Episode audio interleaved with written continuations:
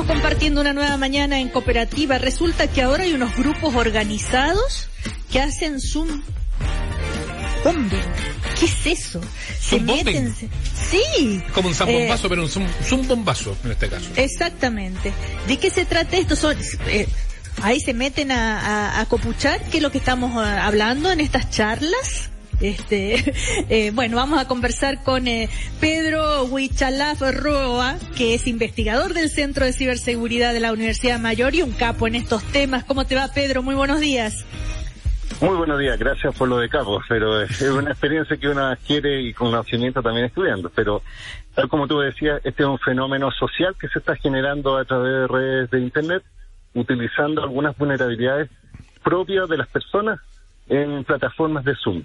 Ah, esto tiene, tiene que ver, claro, porque se ha hablado harto, Pedro, en esta, en esta fase previa o cuando ha comenzado estos primeros eh, periodos del teletrabajo a propósito de lo masivo que se ha hecho el Zoom, de tanta gente que está utilizándolo. Se ha hablado mucho, no, un sistema inseguro, trate de buscar otro, no, no lo usen, de frentón dicen algunos. Eh, pero esto, esto tiene que ver con las vulnerabilidades que tiene el propio Zoom o con lo mal que lo ejecutamos, por decirlo de alguna manera, o porque no sabemos ponerle todas las medidas de seguridad que se pueden poner. Eh, yo apelo más bien al comportamiento del creador de la sala, es decir, al usuario anfitrión, digámoslo así. Porque, el hospedador, como dice. Sí, porque al final sume una herramienta y tal como una herramienta uno puede utilizarla de mejor forma o de peor forma y eso puede generar la vulnerabilidad, más que el programa en sí. Porque hubo un momento donde hubo un cuestionamiento de privacidad de Zoom, pero hizo varios ajustes de seguridad, ha actualizado el programa y están eh, solucionados pero hay comportamientos sociales que no puede solucionar. Como dice Einstein, frente a la seguridad humana no puede solucionarlo.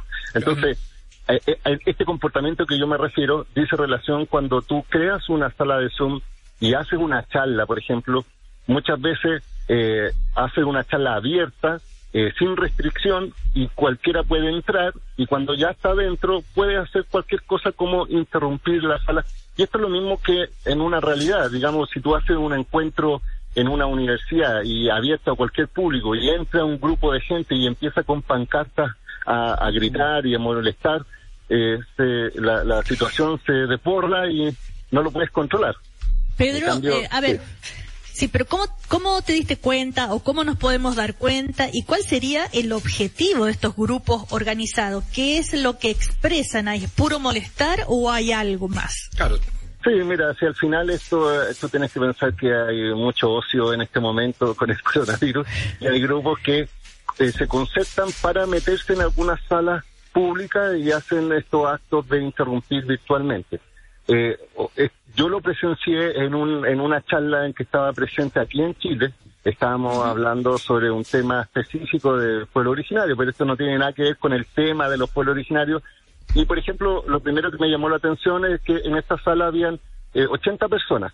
Ya era un número alto para una temática que a veces es muy puntual y de repente de un momento a otro, como un acto concertado, empezaron todos simultáneamente un grupo a hablar, a poner imágenes, a compartir, eh, porque Zoom permite compartir escritorio que se denomina. Claro permite también hacer algunas eh, rayas o, tú puedes, en este caso, por ejemplo, dibujar, hacer anotaciones.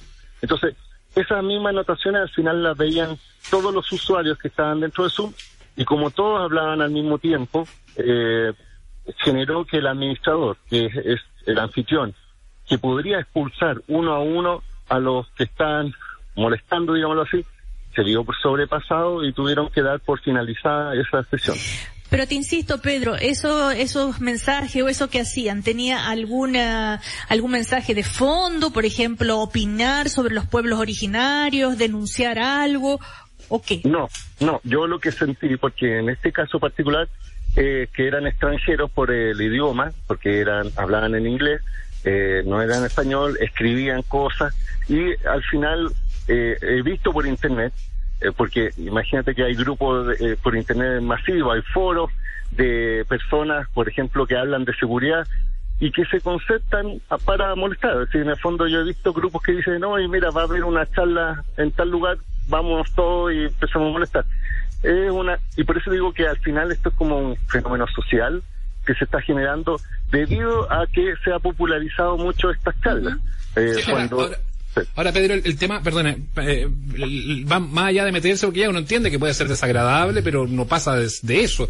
Eh, uno piensa en la vulnerabilidad de que se puedan meter al escritorio de uno cuando está compartido, que puedan sacar información que sea relevante para uno o para la compañía para la cual trabaja, eh, o que pueda tener relación con el tema bancario, de las claves, de las contraseñas.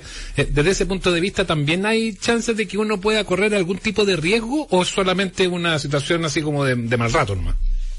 Mira, se pueden dar las dos situaciones. No es que acceden a tu computador, porque eso no está configurado eh, esta aplicación para esto. Pero sí pueden compartir. Solo la pantalla nomás en el fondo, ¿no? Sí, pero también, por ejemplo, utilizan el chat, que es una funcionalidad, y lo que hacen es compartir archivos, por ejemplo, o pueden compartir links, donde si tú descargas ciertos archivos pueden venir infectados con algún malware, algún eh, virus o troyano, o si tú haces link y te va, eh, se produce lo que se llama el phishing, que es suplantación de algunas páginas, entonces te incitan, imagínate que estás hablando de un tema y ellos sin interrumpir te empiezan a decir, mira, si quieres más información de esta charla, visita tal link.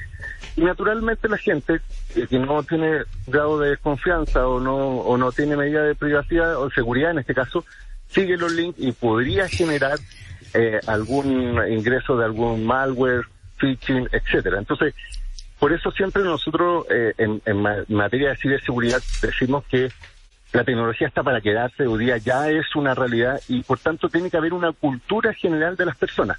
Tal como yo decía que cuando tú a tus hijos les decías, eh, no hables con extraños en, la calle, ahora le tienes que decir a tus hijos y a los adultos mayores sobre todo, eh, no hagas clic en enlaces que no creas que sea de una fuente confiable, no mm. creas en los mensajes, ni bajes archivos o programas que no son, no, no tengan una fuente clara.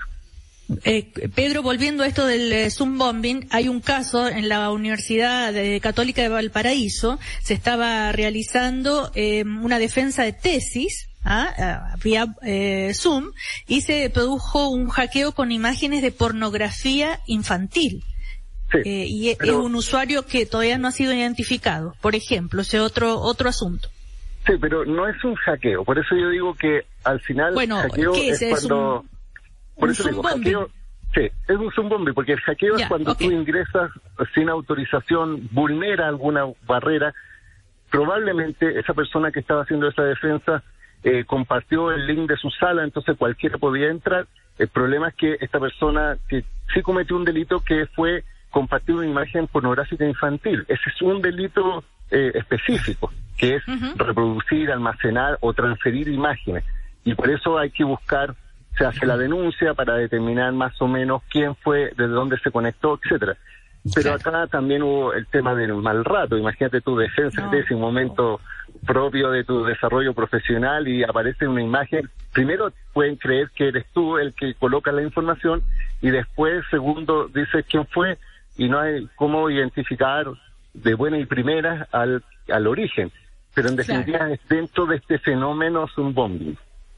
Ah, antes de terminar, vamos a la información concreta, entonces, los eh, consejos que das tú, eh, Pedro, eh, para em, este, prevenir que estas cosas no ocurran, punto por punto.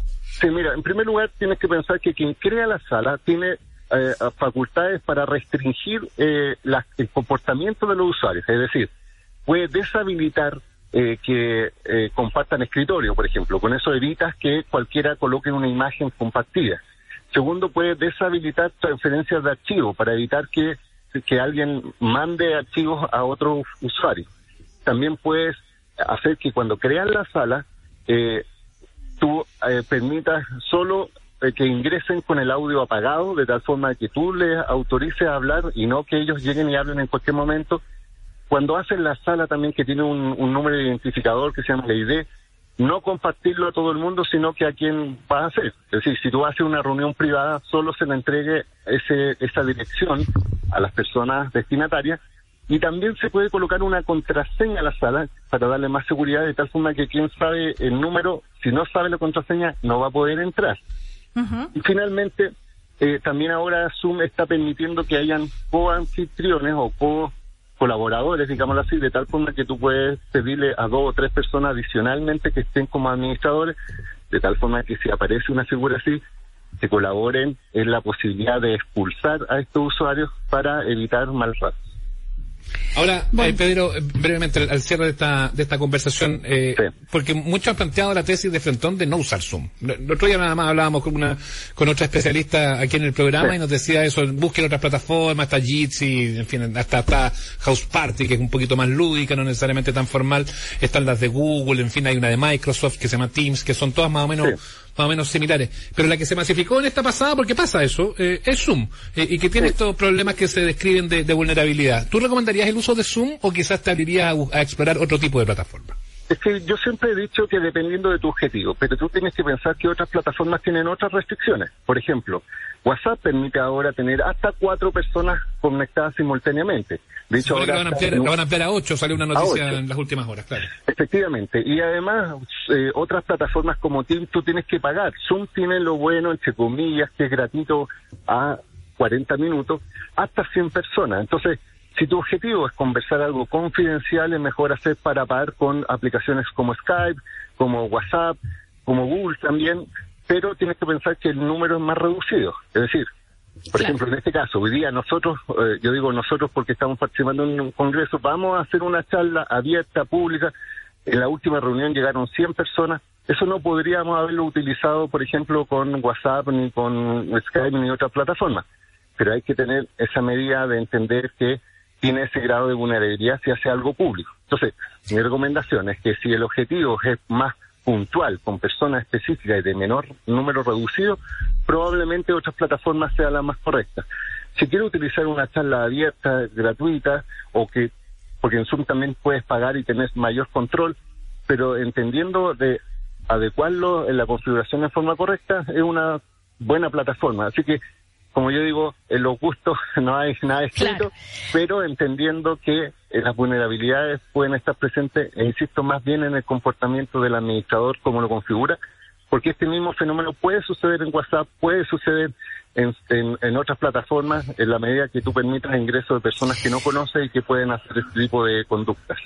Bueno, si quieren eh, volver a leer bien tranquilas las recomendaciones de Pedro, pueden ingresar a su Twitter, ¿ah? arroba eh, eh, y ahí están eh, justamente descritas. También recuerden tener la última versión de la aplicación Zoom.